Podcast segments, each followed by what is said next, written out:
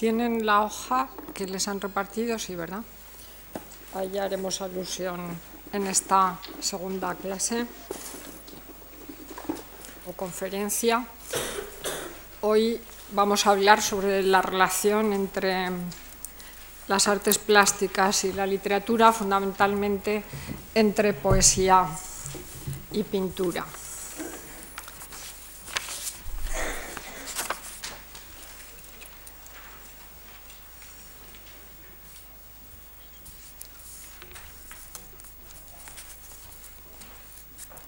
Decía Leonardo da Vinci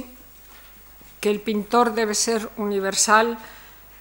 y amante de la soledad. Debe considerar lo que mira y raciocinar consigo mismo, eligiendo las partes más excelentes de todas las cosas que ve, haciendo como el espejo que se transmite en tantos colores como se le ponen delante, y de esta manera parecerá una segunda naturaleza. El aserto no dista mucho del que la obra literaria pretende cuando busca una segunda naturaleza a las cosas. Pero a mí me interesa sobre todo recalar en la primera frase, en esa búsqueda de lo universal y en la búsqueda de la soledad. Porque el escritor y el artista trabajan en silencio. Esta es condición previa de la obra literaria y artística y en definitiva también la obra literaria empieza y termina en el silencio. Los dos se enfrentan, el pintor y el escritor, al vacío silencioso de la página en blanco o del lienzo. La pluma y el pincel son dos instrumentos muy similares. A veces pueden servir incluso para el mismo fin. Así, el calígrafo Pedro de Morante mañana hablaremos precisamente sobre estos temas, hacía retratos con la pluma, como uno que tiene de Felipe IV a caballo, que pueden ver ahí en la fotocopia. Y lo que es más curioso, sin levantarla del papel, en un trazo continuado y seguido, tanto más difícil en aquella época en la que, claro, había que mojar la pluma en el tintero para cargarla. Quevedo le dedicó un soneto que tienen ahí, al retrato del Rey Nuestro Señor, hecho de rasgos y lazos por Pedro Morante, con pluma que ya digo fue de un solo trazo y sin parar caballo, caballero, lazos y trazos. Bien con argucia rara y generosa de rasgos vence el único Morante los pinceles de Apeles y Timante, bien vuelan sí su pluma victoriosa. Vive en imitación maravillosa grande Filipo, augusto tu semblante, y labirinto mudos y elegante, la tinta anima en semejanza hermosa. Propiamente retratan tu belleza lazos, pues que son lazos tus facciones, a Venus como a Marte tu grandeza. Tus ejércitos, naves y legiones, lazos son de tu inmensa fortaleza, en que cierras los mares y naciones.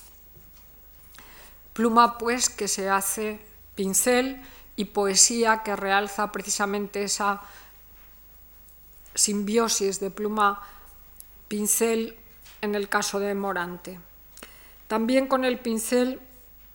pueden trazarse letras. De hecho, la escritura china es todo un ejercicio artístico, como sabemos, o la árabe, utilizada tantas veces como elemento decorativo y ya no solo como traslación de palabras, como grafía que lleva en sí misma las voces. Un pintor moderno que hizo, por cierto, una exposición hace unos 10 años, ocho años menos sería, en el Reina Sofía, un minimalista llamado Bryce Marden, se inspiró en la caligrafía del poeta Han Shan, un monje, ermitaño del siglo VIII, para hacer sus cuadros. Y otros muchos ejemplos podían aducirse al respecto. Lo cierto es que ha habido en la historia muchos poetas pintores y pintores poetas. En España, aparte de Picasso, que también escribía, son muy conocidos los ejemplos de, de Lorca o de Alberti, a los cuales ya hemos hecho referencia también en la clase anterior. La relación entre las artes plásticas y la literatura viene de muy lejos y se da en todas las culturas. Pero a mí no me interesa tanto eh, destacar una historia de influencias mutuas, que sería interminable,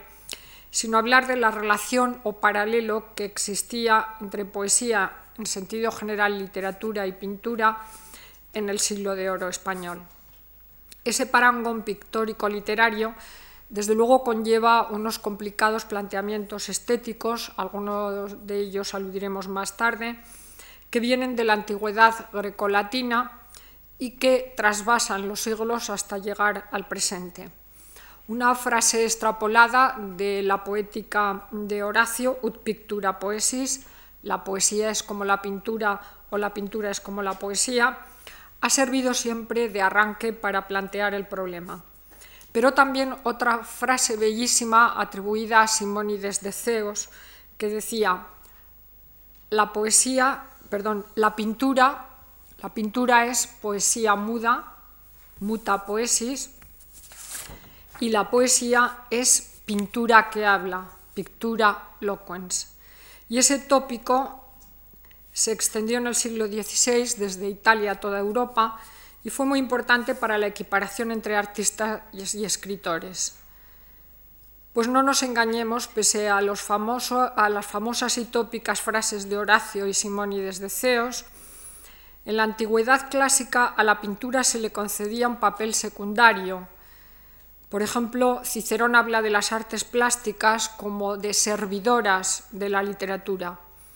La pintura que más se valoraba en aquella época era la que servía como fondo de bastidor en los escenarios. Por tanto, estamos hablando de una invención renacentista, de la hermandad que surge en el Renacimiento y que invierte incluso el ut pictura poesis en ut poesis pictura. Hay que recordar además que el concepto que nosotros tenemos en el siglo XX de la pintura no era tan elevado en el Renacimiento el pintor o el grabador o el escultor o el arquitecto se consideraban como ejercitantes de un oficio. De manera que fueron Vasari y luego Alberti, con otros muchos artistas italianos, quienes trataron de que ese oficio de las manos se elevase a categoría artística. Y para ello trataron de equiparar el arte de pintar con el de escribir, porque las letras estaban comprendidas desde la antigüedad clásica en el panteón de las artes liberales, en donde sin embargo no estaba ni la escultura, ni la pintura, ni la arquitectura. Recordemos levemente el arco de las siete artes liberales, que según la tradición clásica, que trasvasa la Edad Media, eran por un lado el trivium, gramática, retórica y dialéctica, y el quadrivium, aritmética, geometría, astronomía y música. Ese trivium y ese quadrivium se modificaron ligeramente y los estudia humanitatis, los estudios de humanidades, comprendieron además disciplinas como la historia o la filosofía moral. Pero en fin, no es esta la ocasión de hablar de este aspecto, sino más bien de ese realce que tiene la pintura a la altura de la poesía y sobre todo ese paso de artesano a artista que ya estudiara Julián Gallego y que hizo que la, pintura tuviera una irresistible ascensión que incluso trasvasó y se colocó por encima de la misma poesía. Ese asunto que ya preocupaba al cortesano, como muy bien se ve en el cortesano de Baltasar de Castillone, y a partir de ahí surgieron, tanto en el campo de la literatura como en el del arte, continuas defensas mm, teóricas y prácticas para realzar la importancia de la pintura. Recordemos a Velázquez, a Giuseppe Martínez, a Rubens por una parte, o a Quevedo, a Lope y a Calderón por otra, porque Lope y Calderón fueron grandes defensores de las excelencias del arte de la pintura. Las obras literarias se dedicaron a describir obras artísticas, la descripción de lugares, de palacios, casas, esculturas alcanzó una gran importancia en la novela y en la poesía, y así el ejercicio descriptivo de, los grandes palacios, incluso de los teatros. Pongo por caso las descripciones que se hacen del Coliseo del Buen Retiro cuando se erige en el palacio gracias a, la mano de, ese gran escenógrafo palatino que fue Bacho del Bianco, de la mano del conde duque de Olivares, pueden servir de ejemplo. El hermanamiento, desde luego, entre pintura y poesía fue estrechísimo a partir del siglo XVI pero sobre todo en el barroco español es donde alcanzó sus cimas más altas. Dentro, claro, de una concepción del arte que ya no significaba solo la destreza manual, porque todo lo que fuera ejercicio de la mano se infravaloraba. Por eso también esto afecta a los propios escribientes, porque el escribiente, el que enseñaba a, escribir, también se consideraba como un mero oficio manual, que sin embargo también se realzará en esta época. Y entonces, claro, es que al artista se le asigna la necesidad de tener amplios conocimientos científicos, literarios, históricos y de todo tipo, de manera que ese pintor docto tendrá que no solamente tener un buen dominio del oficio, sino además tener profundidad filosófica y moral para poder eh, ser entendido como un auténtico artista de un arte liberal. Además, se dice que gracias a la pintura, a la contemplación de los cuadros, se puede aprender historia, filosofía, historia sagrada o incluso se puede rezar, porque la pintura movía a la oración. En este sentido, la Iglesia aprovechó muchísimo esta técnica del mover, del mover los sentimientos, y además piensen que la pintura es fundamental para la masa de los analfabetos que no sabían leer y que sin embargo podían leer imágenes en un solo golpe de vista. El crítico André Chastel ha analizado el esfuerzo de los teóricos renacentistas, particularmente italianos, para equiparar la pintura a las artes de las que se servía. Esto es la geometría, la perspectiva, la historia, la retórica y la filosofía moral y ya señalaba como Alberti dijo que la pintura era pura matemática, ya que sin ella no se podía dominar el arte de la perspectiva que tan fundamental será a partir del Renacimiento. También analizó la estética de la pintura, cuyo fin no era otro que el logro o alcance de la belleza. Y habló además de que toda pintura es narrativa, vale decir, cuenta una historia aleccionadora. Pero fue Leonardo el que analizó con mayor profundidad la relación entre poesía y pintura. Él creía que la poesía era inferior a la pintura y que esta superioridad se cifraba en que la pintura copia el mundo visible, mientras que la poesía o la literatura en general es pura fabulación. Claro, Leonardo vendía la especie de que la pintura está más cerca de la verdad que la literatura que es ficticia y ensalzaba además las virtudes del ojo, auténtica ventana del alma y sentido por el que entra la pintura. El oído, en cambio, a juicio de Leonardo, como vía de la palabra, lo consideraba algo secundario. Cosa verdaderamente inaudita, porque tradicionalmente los santos padres consideraban que el oído era el sentido que más cerca nos pone con la divinidad, incluso sacando la especie de la concepción de la Virgen María ex auditu, por la palabra del Espíritu Santo a través del oído. Pero en cambio el realce del ojo, de la vista por parte de Leonardo y de los pintores y preceptistas del siglo de oro, iba a ser una auténtica novedad, porque gracias a ese ojo se introducía la mente humana en un arte que de forma autónoma e independiente, con valores propios, hablaba o pintaba con colores y formas de proporción, que era la parte fundamental de la armonía,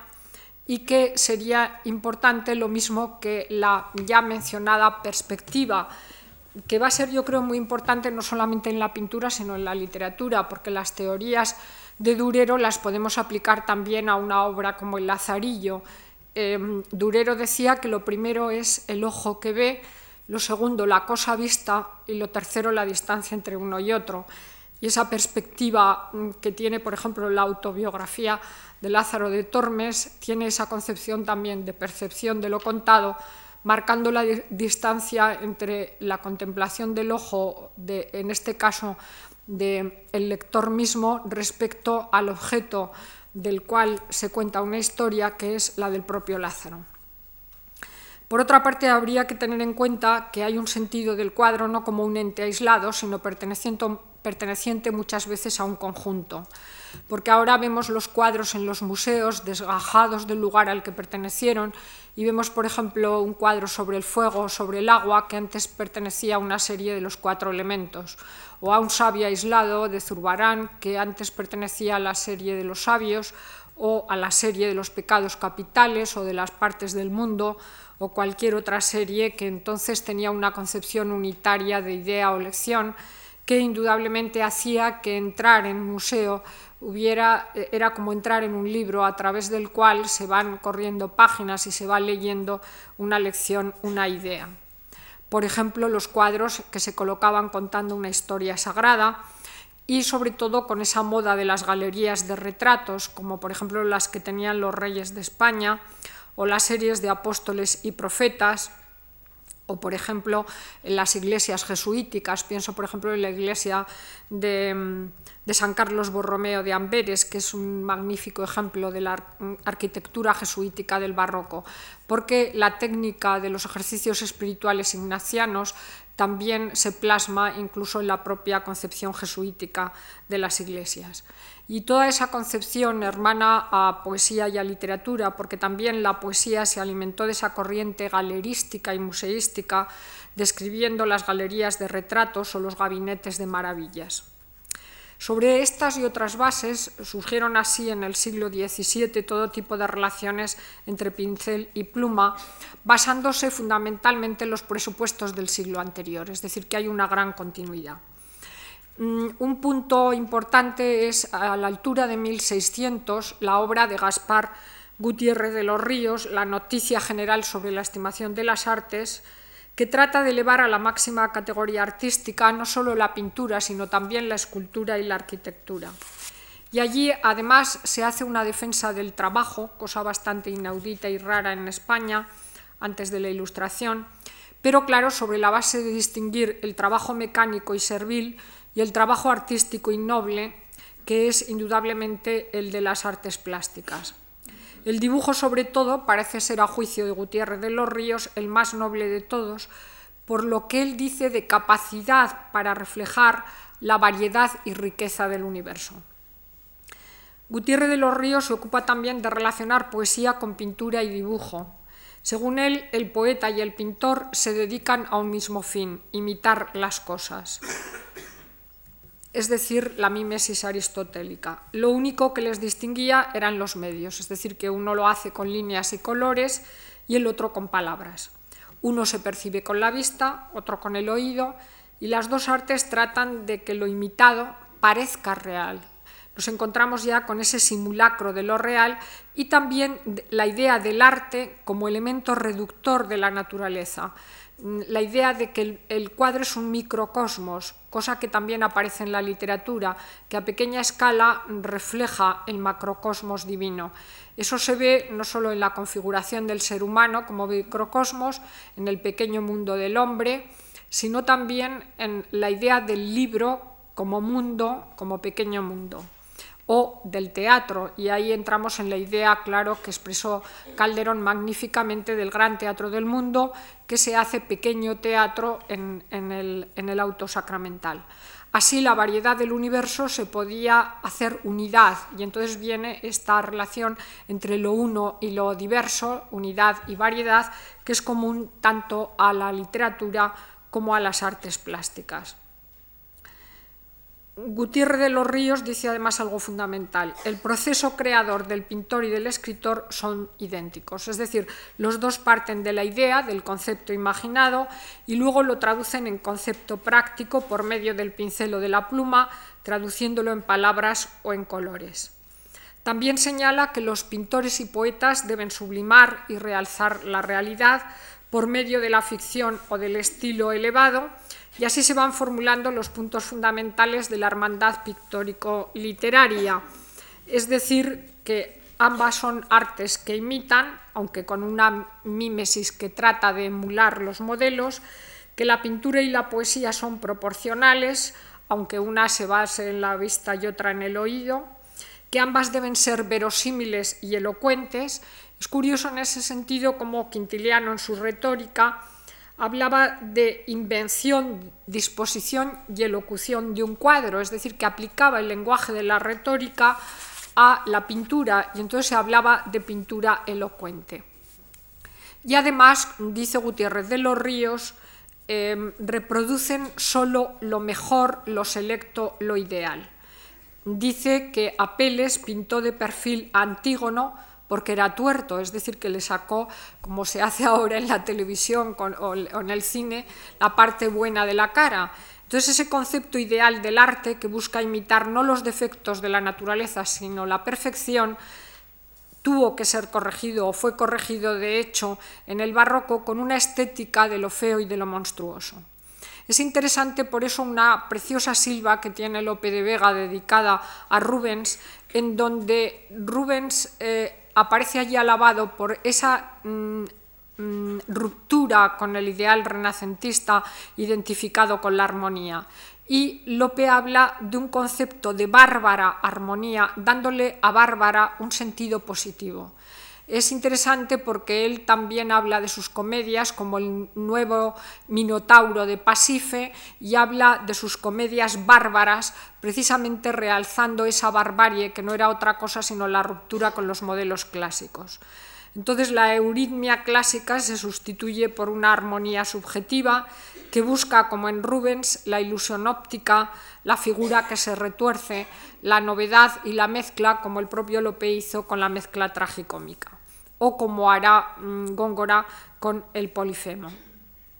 Todos los teóricos del 17, con ligeras variantes, y por eso no quiero cansarles con ejemplos, suelen repetir lo mismo porque todos cumplían la frase de Horacio, poetas y pintores tienen idénticos poderes, y unos realzan la poesía o la pintura, pero lo cierto es que ponen esa simbiosis al servicio de la España de la Contrarreforma. Porque frente a los protestantes, la Iglesia católica había ensalzado el valor de las imágenes y por tanto la pintura va a cobrar un papel fundamental.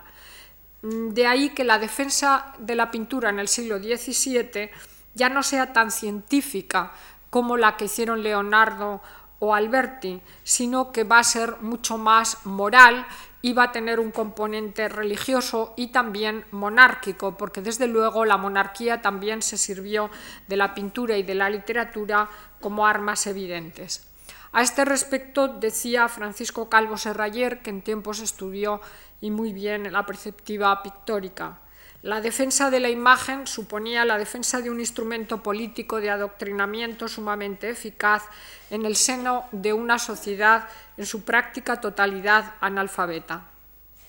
Desde luego, la Iglesia aprovechó constantemente la imagen como medio persuasivo y también como ostentación. La pintura, la escultura, la sermonística, las procesiones, las fiestas públicas, pretendían mover y conmover, y sobre todo a través de los autos sacramentales, género exclusivamente español y que estaba fuera de todas las preceptivas y que serían una auténtica suma de las artes puestas al servicio de la fe religiosa. Después del concilio de, Trento, la Iglesia promocionó el uso de imágenes en sus actos y en sus iglesias y la literatura se llenó de iconografía. Se confiesa, se lee, se reza con imágenes. Se confiesa así. Por ejemplo, Fray Diego Balades, que em, eh, tuvo muchos conocimientos de artes memorativas, tiene un tratado en el que mm, pone una especie de cuadrículas llenas de representaciones de los pecados y de los, de los pecados capitales, de los vicios, y entonces estas hojitas con los dibujos y los pecados eh, claramente eh, pictografiados en grafismos se daban a los indios que todavía no sabían hablar español y colocaban frijoles en, el número correspondiente en la casilla del pecado que habían cometido tantas cuantas veces lo hubieran dicho. ¿Cuántas veces, hijo mío? Pues eran o hija mía, pues eran los frijoles correspondientes en aquella casilla pintada. Em, es evidente que si echamos un vistazo a la tipografía del 17 español, más del 50% de los libros impresos y en algunas ciudades hasta el 80% son de carácter religioso, de manera que literatura y pintura iban hermanadas en ese fin. Los artistas debían traducir en imágenes los textos bíblicos, las vidas de santos, y así el arte religioso se convierte incluso no solo en un medio de propaganda o de difusión del cristianismo más allá de España, en, América o en las Indias orientales y en el Japón, sino también en un auténtico negocio para los pintores. Hay talleres, eso lo ha estudiado muy bien Jonathan Brown, que copian y copian una misma escena religiosa, ya sea para ponerla para venderla perdón, en la península o en América. Los rollos de pinturas que desde Sevilla embarcaban para las Américas, cargados de imaginería religiosa, son bien conocidos. Por cierto, que hay un documento muy curioso de un, pleito, del Archivo de Indias, de un barco que sale de Sevilla para, para América y llevaba estos rollos de pintura religiosa y mitológica, pues para adorno de las casas, para venta en América. Y como todos los barcos, pues hicieron una fiesta en el paso del Ecuador, que de ahí viene el término, ¿no? Y al pasar el Ecuador, eh, entonces se le ocurrió al capitán del barco sacar todas aquellas pinturas que en rollos estaban en la bodega y decoraron todas las velas del barco con las pinturas. Pero he aquí que una gran tormenta se alzó en medio del festejo y entonces las pinturas sufrieron sus quebrantos y entonces, claro, cuando llegaron a la otra orilla parece que ya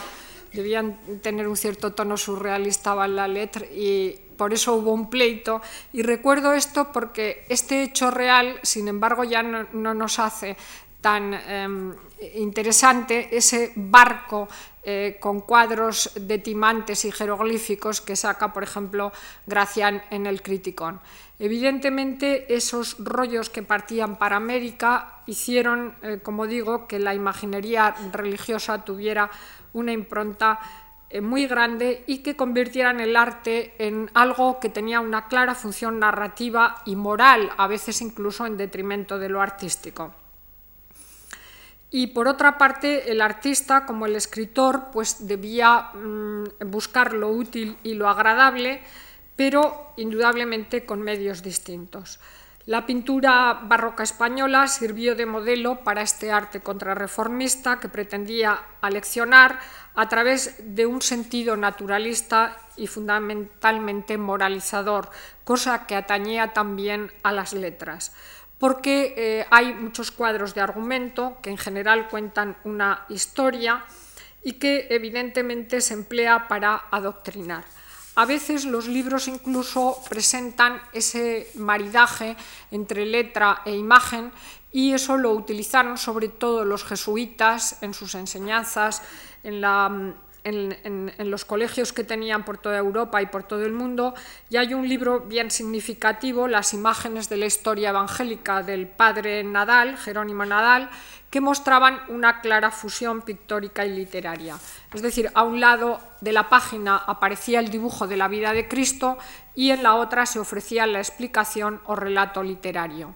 Por tanto, aparecían unidas eh, esas dos expresiones aparte ya la utilización que se hacía de los templos y que se ve muy bien en la idea de, Fray Girolamo Savonarola cuando decía que las figuras religiosas de las iglesias eran los libros de las mujeres y los niños,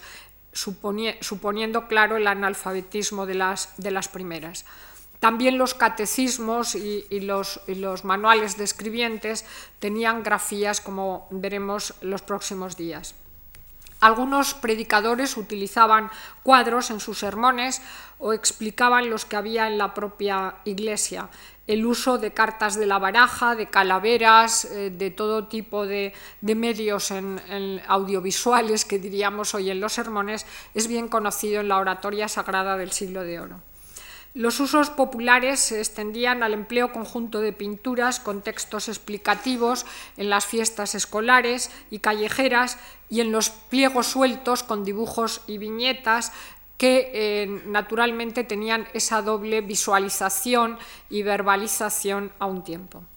Los teóricos de la pintura se fijaron en general más que en el esfuerzo de la mano, en el esfuerzo de la imaginación y de la memoria para llevar a cabo la obra artística. De manera que mm, tanto Gutiérrez de los Ríos como otros eh, teóricos realzaban así con ese esfuerzo de la imaginativa y de la memoria y del conocimiento eh, el valor de la pintura. Si tomamos como ejemplo un año antes que el libro de Gutiérrez de los Ríos, la filosofía antigua poética de López Pinciano, obra que conocía muy bien Cervantes, veremos cómo aquí nos vamos a encontrar con otra perspectiva, la del preceptista literario que se ocupa y preocupa de la pintura. Pinciano dice que el arte, aunque se sirve de la mano, proviene sobre todo de la mente. De esa mente nacen tanto la pintura como la escultura, la arquitectura o la literatura. Es decir, la mano viene a ser el medio a través del cual se trasladan a, la letra o a los colores y a las líneas las ideas de la mente y además define el arte, lo mismo que haría, por cierto, León Hebreo, como el hábito de hacer las cosas con razón. Razón y juicio entran eh, en, esa predisposición para las artes, aunque también se añadirá el gusto. El gusto, desde luego, no viene del siglo XVIII, sino que ya está en Boscán, en la traducción que hace el Boscán del cortesano de Castillone y en muchos teóricos del XVI y del XVII. Pero sobre todo la idea que más abunda es la que el primer artista que hubo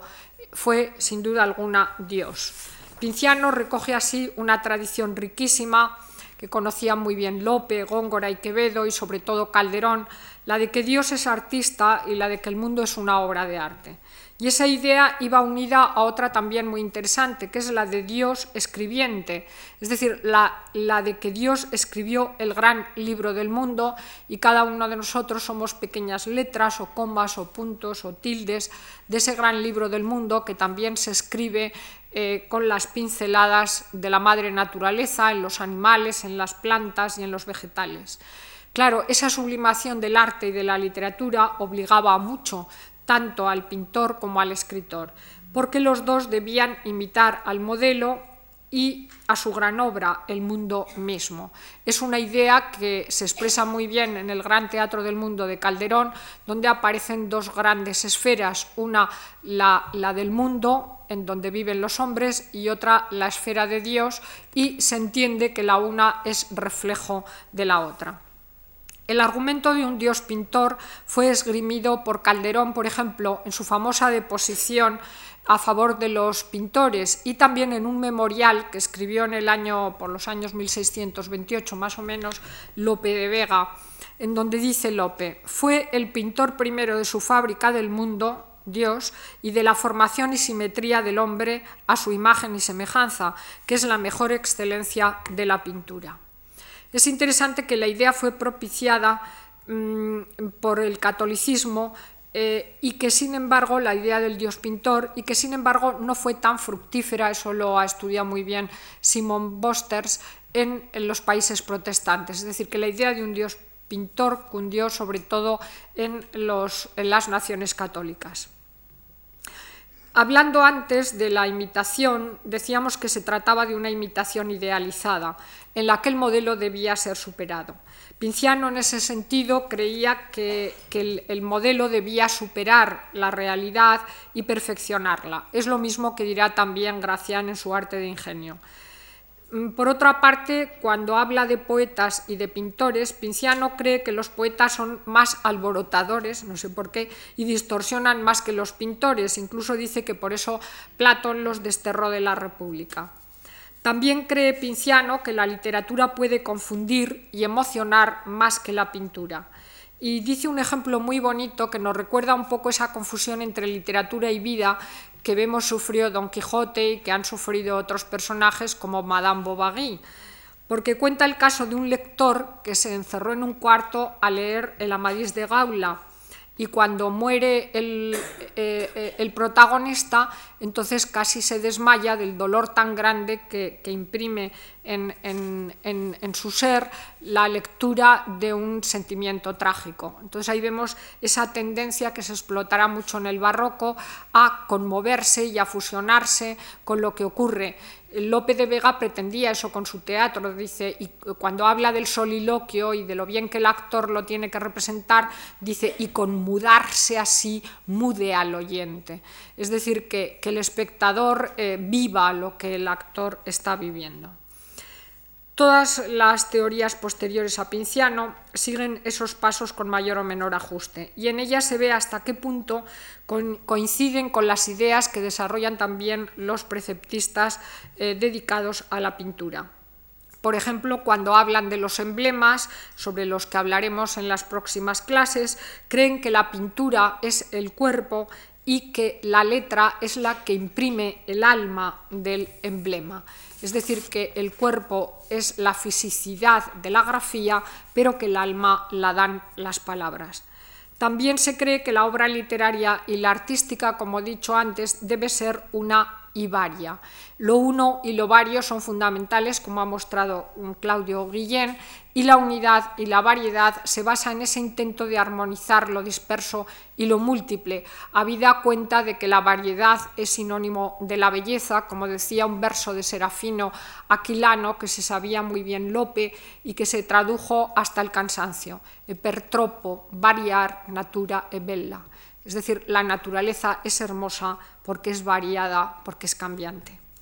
También se dice que los pintores y poetas son libres de hacer lo que quieran con su obra, pero siempre guardando la armonía y proporción casi perfecta. Claro que luego se perdió el respeto a, la proporción, a la euritmia, al orden, a las reglas y el barroco indudablemente se inventó nuevas reglas y una armonía que nacía de la desarmonía o una escritura desconcertada, como decía Santa Teresa, que fue eh, muy avanzada en estas lides cara a la estética posterior del barroco. Pero en cualquier caso, tanto la mano del poeta como la del pintor debían ser regidas por la mente, porque se trataba indudablemente de un proceso ideal que trataba de disimular los errores y sublimar los conceptos, persiguiendo incluso un fin moral o incluso callando ante lo inefable.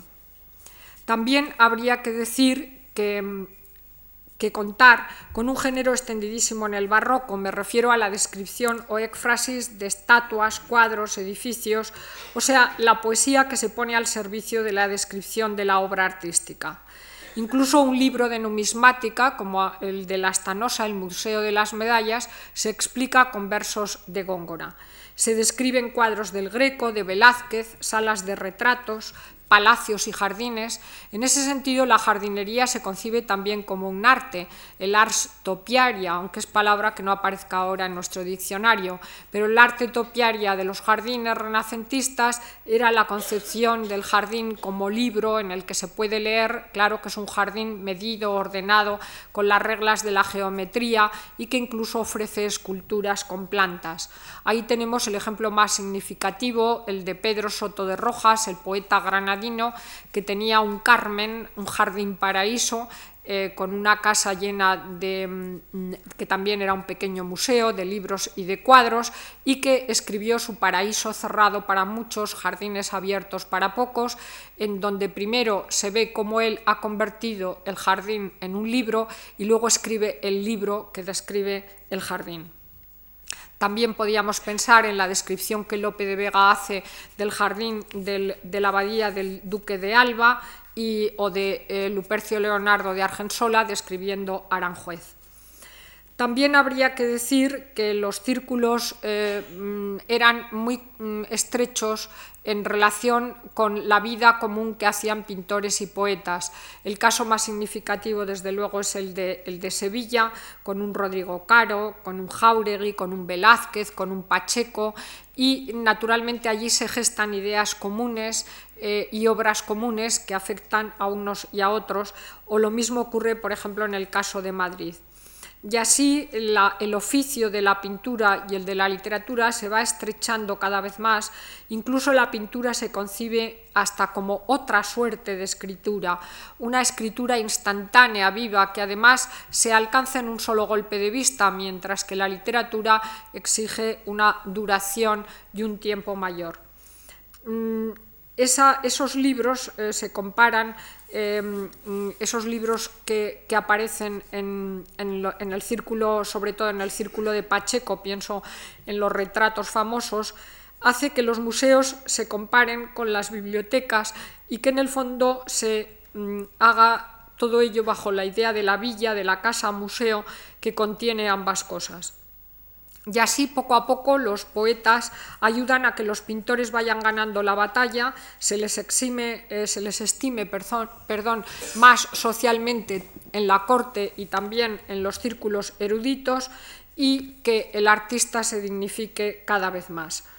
Mm, desde luego, mm, la, idea que, mm, que ofrece Calderón de que la pintura es un idioma callado, nos habla de esa dignificación de las artes liberales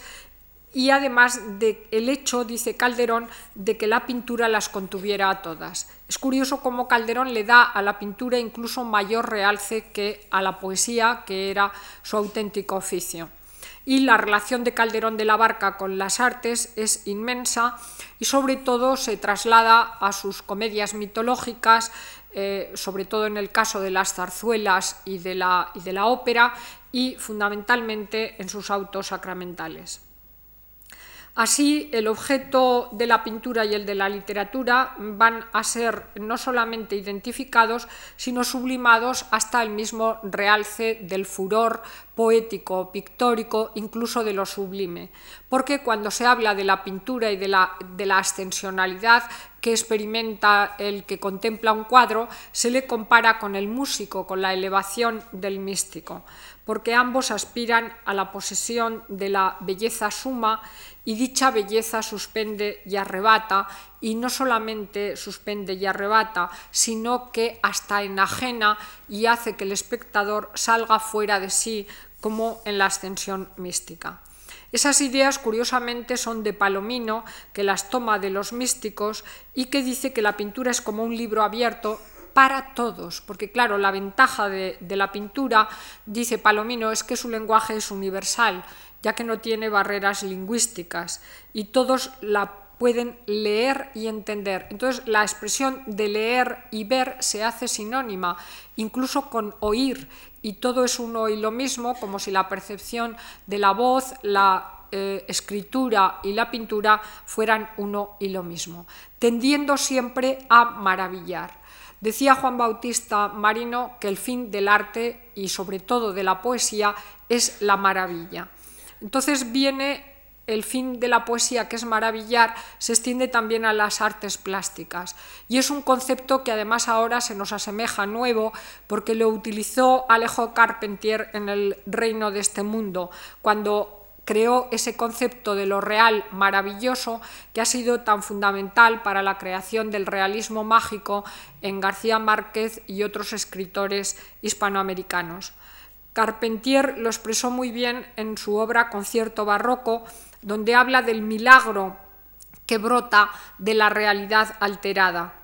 Y evidentemente en, ese, en, esa maravilla de Alejo Carpentier, aunque la crítica no lo haya tenido en cuenta, está una percepción de la importancia que tenía la maravilla en el siglo de oro como fin del arte literario o de las artes plásticas hasta el punto incluso que había gabinetes de las maravillas, entendiendo por ellas todas las cosas raras, extraordinarias, curiosas, que se salían de lo ordinario y que entraban en la categoría de lo artístico. Por tanto, lo que se buscaba, en definitiva, no solamente era el, maravillar, sino, claro, algo consustancial a ese acto, como es la admiración. La admiración, el asombro del que contempla o el que lee, y sobre todo ante un objeto como el artístico o el poético que se basa en la concepción platónica del furor, de esa especie de un segundo ser desatado que tiene el artista y que se sale del ordinario juicio. Evidentemente, cuando Huarte de San Juan hace un examen de ingenios, concede que el artista tiene un ingenio distinto, que el memorizador no es eh, el verdadero artista, sino aquel que tiene grandes poderes de la imaginativa y que incluso, como decía Alonso de Carballo en el Cisne de Apolo, se sale fuera de sí y asciende y se remonta y vuela tan alto, tan alto, como decía el poema de San Juan de la Cruz. Claro que esa idea platónica del arte y de la poesía se compensaba con otra más científica que venía del Renacimiento italiano. Me refiero a que el poeta y el pintor debían ser doctos, letrados, debían conocer la retórica, la oratoria, las ciencias, es decir, debían tener una cultura muy amplia y una buena biblioteca, porque la operación creadora se se convertía en una operación mental, es decir, en un diseño interno que luego se trasladaría por el ejercicio de la mano al, lienzo o al papel y que eh, eh, eh, a partir de ese diseño interno vendría, en el caso de los pintores, el diseño externo, es decir, el dibujo sobre la tela. Mm, también habría que decir que se creía que el pintor distribuía los colores, como el escritor las palabras, siguiendo unas reglas y un decoro. Claro, arte significaba reglas en el, siglo de oro, no en la concepción que nosotros tenemos, que es bastante romántica. Y como dice Gombrich, eh, el artista tenía que respetar las reglas o incluso si las rompía tenía que crear otras nuevas, lo mismo que si rompía el respeto al decoro. Vemos así cómo el terreno teórico de la literatura invadió poco a poco el de la pintura y al revés, buscando paralelismos y analogías riquísimas y a veces coincidiendo en la ruptura de los géneros y estilos a que aludía en la primera conferencia. Porque ahí en ese terreno de la ruptura es donde se ven precisamente las novedades que Góngora y Quevedo o Velázquez y Rembrandt exponen por un lado o por otro, fundiendo lo trágico con lo cómico, eh, cambiando las acciones y los lugares o haciendo que seres que nunca habían aparecido como objetos o sujetos en primera persona o en primer plano, como son los pobres o los desamparados, fueran objeto de obras artísticas, como ocurre con el Lazarillo o como ocurre con los personajes menesterosos que aparecen mm, en las pinturas de Velázquez. El teatro del siglo de oro es desde luego el que más eh, contribuyó a la simbiosis de todas las artes plásticas porque se concebía como una auténtica suma artis y porque además el, escritor Calderón, por ejemplo, trabajaba en estrecha relación con arquitectos como Lotti o Bacho del Bianco o con los pintores que pintaban los telones o la escenografía. Eh, siempre con una proyección italiana al principio, pero luego ya corriendo por cuenta propia. Muchas veces además se colocaban cuadros de pintores famosos en el escenario, es, es cosa que hizo por ejemplo Lope de Vega, que pintaba él también y gustaba de relacionarse con pintores, y además a veces eh, coloca a un pintor en el escenario. Pensemos, por ejemplo, en Peribáñez y en El Comendador de Ocaña, como hay un pintor que en, un, mm, eh, en, una carta de la baraja, en un naipe, hace un esbozo de Casilda y luego se va a su estudio para hacer el gran cuadro de, Casilda, que será una ignición, es decir, un desencadenante de la tragedia que todos ustedes conocen. Entonces el cuadro se convierte en parte eh, fundamental de la obra. Pero claro, en el terreno en el que más se ha trabajado y, pensado es en el de la poesía que se ha dedicado a elogiar a los pintores o que ha mm, eh, tratado de establecer paralelos con la pintura. Desde luego, eh, el Greco, Velázquez y Tiziano fueron los pintores más alabados tanto por Lope como por Góngora o Quevedo. Aquí he cogido dos casos eh, que tienen en la, fotocopia, unas décimas y un soneto que vamos a, ver em, ahora en este momento. Em, dos ejemplos, uno sobre el pintor Van der Hamen y otro que nos va a servir para mm, hablar de Rubens y de Lope. Em, Juan van der Hamen eh, era un pintor español, eh, hijo de un pintor flamenco, eh, un famoso pintor de bodegones, hay algunos espléndidos en el Museo del Prado, y al parecer también fue poeta. su apellido se españolizó y le llamaban de todo, desde Van der Hamen a, Valderhamen y, y, hasta Valderrama, según parece. Total, que Van der Hamen, famoso pintor y, mm, por sus retratos y por sus bodegones, Hizo un autorretrato y mm, tan perfecto que parecía que vivía y hablaba en él el pintor, o al menos así lo pensaba el poeta sevillano Gabriel Bocángel, quien le hizo unas décimas que tiene la parte superior derecha, en las que explica muy bien esa poesía muda que habla en los pinceles. El ejemplo que vamos a leer nos puede servir de síntesis de cuanto he ido explicando, siquiera superficialmente, porque ahí vemos cómo la pintura habla para los ojos y eterniza al artista. Niegas, o oh insigne Vander, al bulto que das aliento, las voces y el movimiento, y es por darle mayor ser. Lo humano llega a tener número en lo que respira, mas tu pincel como aspira a vida más soberana, alientos niega de humana a toda imagen que inspira. Como nace a tu alabanza, no tiene el prodigio voz, pues ninguna es tan veloz que tan alta empresa alcanza. ¿O fue que la semejanza evitó en el colorir el hablar como el sentir, para que el original acierte a saber en cuál de los dos ha de vivir? Vivas voces y aun sentidos dan tus pinceles veloces, porque no todas las voces se escuchan con los oídos ojos que son advertidos oirán a cualquier figura, donde hazaña más segura halló tu pincel valiente, en que calle lo viviente que en dar voz a la pintura. Vive pues, aunque fingida, naturaleza mejor, pinta tu vida y mayor será que eterna tu vida. La eternidad te convida contra el tiempo fugitivo, viendo que a tu honor altivo dos muertes se han conjurado la mayor como envidiado y la menor como vivo. El poeta Bocángel describe el cuadro, el autorretrato, pero sobre todo ve en él la vida de la pintura, la voz del pincel y particularmente, como ven, la eternidad del arte, ya que Van der Hamen, el pintor flamenco, va a vivir siempre en su retrato, haciéndose eterno, más allá de la vida efímera del Van der Hamen real. El poema, por tanto, presenta esa sinonimia entre ojo y oído y sobre todo la capacidad de la pintura para crear otro ser vivo que lo mejora y lo supera. La literatura como el arte son así capaces de superar el tiempo, el olvido y la muerte, ya que son eternas. Esa idea de eternidad y de fama se alcanza tanto en pintura como en literatura y desde luego fue también uno de los fines comunes de ambas disciplinas o de ambas artes.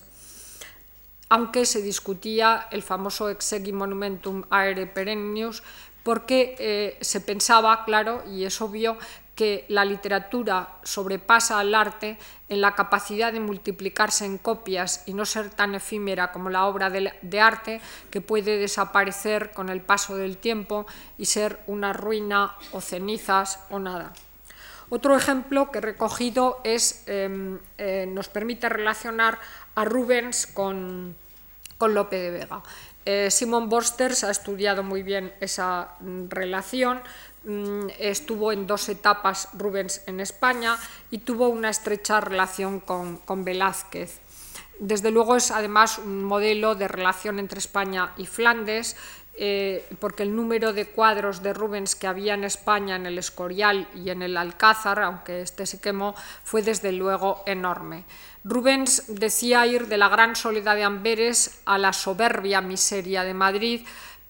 y se encontraba bien en esa soberbia miseria madrileña, que hermoso oxímoron, soberbia miseria, que representaba para él el hecho de ser considerado más como pintor que como mm, eh, diplomático. Es decir, Felipe IV lo estimó en, en, su calidad de pintor, lo cual realzaba su personalidad, a su juicio, mejor que el que lo consideraran como gran diplomático, que era un asunto que él consideraba de menor valía. Em, en ese sentido, mm, eh, la relación entre, entre, Lope y Rubens nos plantea, y los estudios de, de Vosters lo han confirmado, que coinciden ambos en muchos temas, uno a otro se alaban, pero eso no quiere decir que haya una relación directa entre un cuadro determinado y un poema determinado. Desde luego los dos eh, pintaron y escribieron sobre descendimientos de la cruz, pensemos en el descendimiento de Rubens o al bajarle de la cruz de Lope, y además se inspiró, por ejemplo, en el tema de la muerte de Adonis. Hasta hay un cuadro eh, titulado Los Lansquenetes, que, es atribuido a Rubens, tampoco seguro que, fuera suyo, pero parece que hay un recuerdo de Don Quijote del Caballero de la Triste Figura en una escena que muestra una tropa de suizos que obligan a unos campesinos a que les pongan la mesa y les, y les den además dinero. Mm, pero el ejemplo que voy a recoger es el de un poeta sevillano, Juan de Arguijo, que escribió un soneto en 1612 sobre el tema del rapto de Ganimedes por Júpiter, idéntico al cuadro del mismo tema de Rubens. Arguijo piensa que pertenecía a ese círculo tan rico y tan erudito de, los sevillanos, de la Academia de Pacheco, que ha estudiado Brown, el suegro, Pacheco el suegro de Velázquez. Rubens hizo una primera versión del rapto de Ganimedes, o Ganímedes, porque se puede acentuar a, la griega o a la latina, según quieran, en 1611 y luego pintó otro en 1636, que es el que aquí está en esta burda fotocopia, pero que bueno, pueden ver perfectamente en el Museo del Prado. Aquí no se trata de influencias mutuas, sino de un motivo mitológico, de una fuente común y de cómo lo pinta el pintor o cómo lo escribe el poeta. Em, desde luego es posible que Rubens conociera el soneto, pero eso no nos interesa tanto como que un mismo tema podía alimentar a unos escritores y a otros, es decir, ese fondo común que hace que no tengamos que hablar de influencias mutuas, sino de una erudición que los alimentaba y de una estética que podía ser paralela. Eh, desde luego aquí se trataba, como ustedes saben, del mito de Ganímedes que está en las Metamorfosis de Ovidio, de ese hermoso joven del que Júpiter se enamora y entonces el, dios se transforma en águila, lo rapta mientras cazaba y se lo lleva al cielo para que le sirva de copero. Desde luego es un tema que se eh, trató muchísimo en, poesía y, del que algunos poetas también se, rieron y lo ridiculizaron. Rubens y Arguijo le dieron al tema un tono sensual, a esa homosexualidad evidente que el tema mm, conllevaba, siguiendo una tradición que no solamente se asentaba en Ovidio, sino en Virgilio. No temas, oh bellísimo troyano, viendo que arrebatado nuevo vuelo, con corvas uñas te levanta al cielo la feroz ave por el aire vano. Nunca has oído el nombre soberano del alto Olimpo, la piedad y el celo de Júpiter que da la pluvia al suelo y arma con rayos la tonante mano, a cuyas sacras aras humillado gruesos toros ofrece el teucro en ida, implorando remedio a sus querellas? El mismo soy, no al águila eres dado en despojo, mi amor te trae, olvida a tu amada Troya y sube a las estrellas. Es un soneto sencillo, eh, podríamos eh, comentar que vano es hueco, vacío, y que ofrece el Teucro en Ida, pues Teucro era rey de Creta, Ida era una montaña de Creta donde Júpiter tenía su templo. Allí se crió Júpiter y allí le hacían sacrificios esos toros a los que alude el poema. La forma cultista de pluvia era muy normal en la poesía y en cuanto al epíteto tonante era el atributo de Júpiter que no solo provocaba la lluvia sino los rayos y los truenos. Tonante es incluso un término que también emplea o la mano tonante eh, como en este caso por metonimia Júpiter en Quevedo o en Góngora. El soneto en boca de Júpiter eh, habla en segunda persona al joven Ganimedes y en el primer cuarteto, como ven, además de, halagarle, parece como si lo quisiera tranquilizar, explicándole que no es un águila normal la que lo rapta, como, como si fuera a devorarlo sino que es un ser excelso, un ser divino, de ahí que Júpiter cante sus atributos para seducirlo y para asombrar a ese joven garzón, como lo llamaba Góngora. En el segundo cuarteto, él ya da la clave de quién es realmente el que vive tras esa metamorfosis aquilínea, con lo cual es curioso cómo la explicación a Ganimedes sirve también al propio lector, porque es una explicación muy sencilla para quien no estuviera en el ajo de la raíz mitológica ovidiana. Luego la interrogación eh, continúa en el, primer en el primer terceto y explicando la, adoración que suscita él en los humanos. Él quiere seducir mostrándole todas las galas, ¿no? Eso es algo que ridiculiza Cervantes muchas veces, diciendo que para enamorar nunca hay que ser eh, excesivo en la autoalabanza. Pero eh, Júpiter era Dios y se lo podemos permitir todo. Y entonces eh, vean cómo mm, él muestra esa grandeza que desciende de las alturas hasta Creta. Y lo pinta em, mm, el poeta no como un dios soberano que baja del Olimpo, donde mm, provoca tempestades y lluvia, eh, sino rebajándose a algo tan eh, ínfimo como es descender a lo humano al lugar en donde le ofrecen eh, sacrificios. Mm, el propio Júpiter es además el que responde el mismo soy y ahí en el último terceto es donde se descubre plenamente como enamorado del joven y le invita a que deje la tierra y vaya a las alturas. Desde luego el tema de,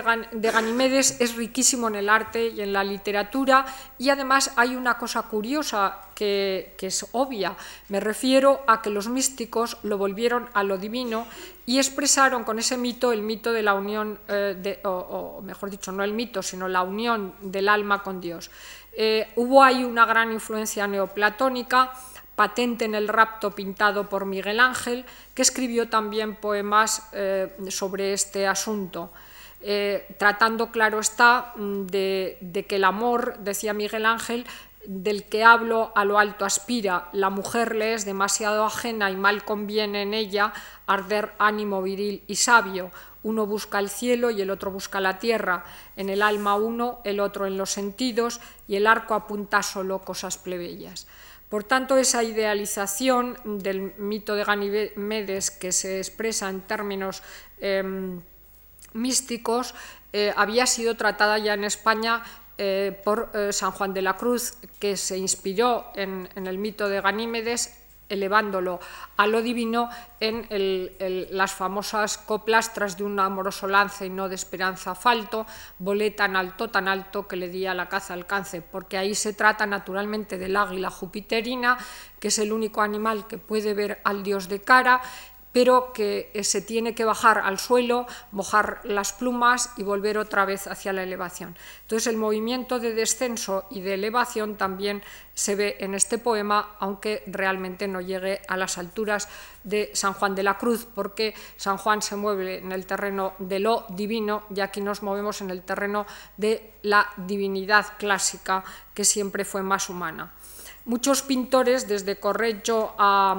Bocchi o a Parmigianino, lo habían pintado, también en España, pero el tema tuvo una gran importancia, sobre todo en los Países Bajos, donde a Ganimedes se le pinta como a un niño, incluso se le ridiculiza. O sea, Rembrandt pinta a Ganimedes como un niño con pañales que se orina asustado cuando el águila lo arrebata.